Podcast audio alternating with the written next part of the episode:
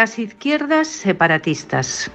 Ya no queda izquierda nacional y el certificado de su definitiva defunción lo pone el PSOE en Galicia con su entrega al Bénega. Una entrega que convierte en cruda realidad la expresión izquierdas separatistas, que podía parecer simplista y populista hace algún tiempo. Ahora, el concepto de izquierdas separatistas define la situación de la izquierda en España, con una extrema izquierda que siempre defendió el separatismo y con la novedad de un socialismo que ya no solo pacta con el separatismo para permanecer en la Moncloa, sino que se entrega completamente a un partido ultranacionalista y de extrema izquierda en Galicia.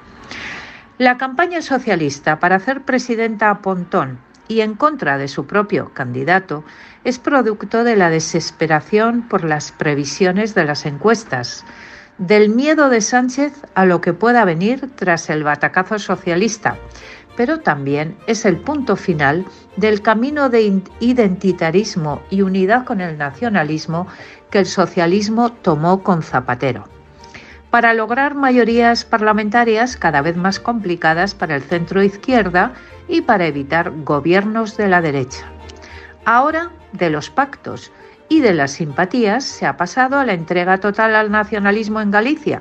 y eso significa la destrucción de un socialismo nacional y patriota. Implica también que la puerta está abierta a que el PSOE pueda pactar con Bildu en el País Vasco tras las elecciones autonómicas vascas. Si se ha entregado al BNG, nada le impide ya hacerlo a Bildu, el socio del bloque nacionalista gallego. Socio en las listas del Parlamento Europeo, socio en las manifestaciones pro-etarras y socio en ideas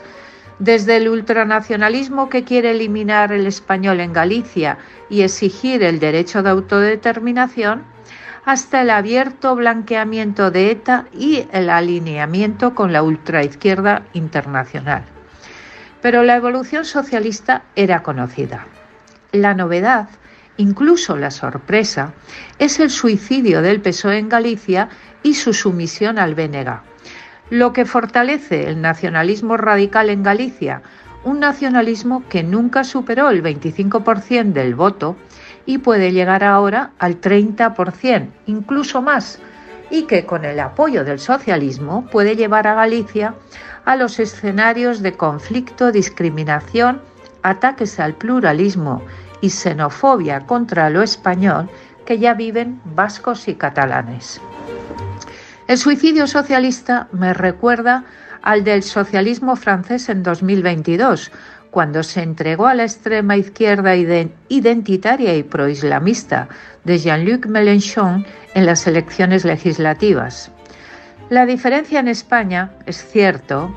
es que el Partido Socialista mantiene una importante intención de voto a nivel nacional,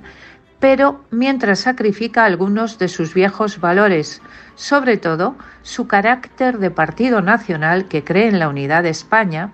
y de partido de centro izquierda diferenciado de la ultraizquierda comunista.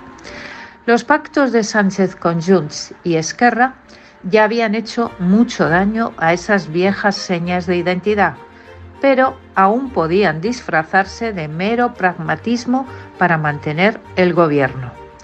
Pero entregarte de lleno a un partido de extrema izquierda ultranacionalista en las elecciones autonómicas gallegas pulveriza las viejas señas de identidad. La próxima vez que los socialistas hablen de moderación, pluralismo o España, se nos aparecerá la imagen de su candidata Ana Pontón y de su partido en Galicia, el Venega.